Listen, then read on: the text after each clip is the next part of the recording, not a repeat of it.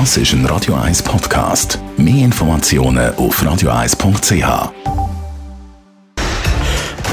Fit statt fertig. Mit dem Personal Trainer Rolf Martin. Nur auf Radio 1. Wir reden heute über die positive oder eben auch negative Energiebilanz. Also ganz grundsätzlich, Rolf Martin, um was geht es da? Ähm, Energiebilanz, das bedeutet äh, positive Energiebilanz, wir nehmen zu viel Energie auf, das heißt, wir werden fett. Und negative Energiebilanz, wir nehmen weniger auf und wir nehmen ab. Simpel einfach gesagt, so kann man es sagen. Und äh, leider, leider, 80 Prozent der gesamten Bevölkerung hat eine positive Energiebilanz.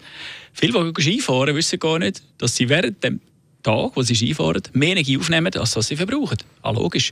Wenn sie auf der Hogerruhe gekarrt werden und einfach runterrutschen, äh, verbrennst du nicht viel Energie. Und gleich gehst du einkehren, weil du da Scheichen frühst. Und dort äh, nimmst du viel Energie auf. Ja, ist klar, bei diesen feinen, feinen Menüs, die es einmal gibt am Mittag. Aber was ist denn zu beachten jetzt energiebilanztechnisch? Wie muss man sich das vorstellen? Also, wir tun mal schnell äh, definieren. Der Grundumsatz, das ist der Energieverbrauch im Ruhezustand, den du hast, wenn du den ganzen Tag sitzen mhm. oder liegen. Ja, bei dir jetzt etwa mal von deiner Größe und vom Gewicht her 1700 Kalorien.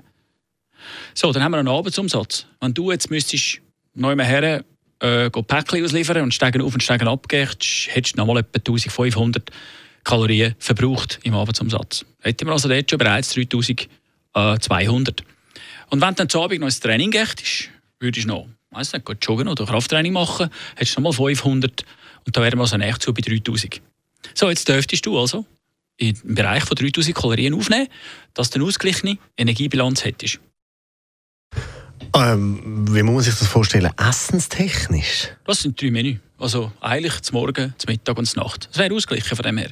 Nur das Problem ist, dass die meisten Leute dann eben noch zusätzlich äh, schnabulieren, vor dem Fernseher dann noch, Süßigkeiten vor allem. Und sehr energiereiche Speisen haben natürlich Kohlenhydrat, reich, zuckerhaltig, all das in den letzten Jahrzehnten massiv zugenommen.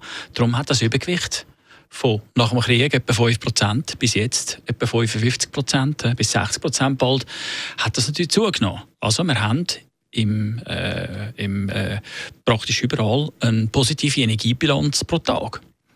Und jetzt müsste man einfach ausrechnen, ja, was man könnte den weglassen.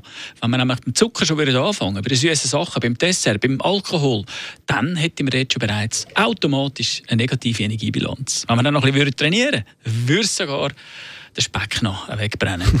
Es klingt immer so einfach. Es ist einfach, aber mit äh, Verzicht verbunden und mit Aufwand. Verzicht, dass man halt auf die Genussmittel verzichtet und der Aufwand, dass man halt das, was wir auf der Rippe haben, eben auch wegbrennt. Und das ist mit Training verbunden. Das ist halt, äh, braucht es halt schon ein paar Schweißtröpfe dazu. Danke vielmals, Rolf Martin, Radio 1 Fitness-Experte.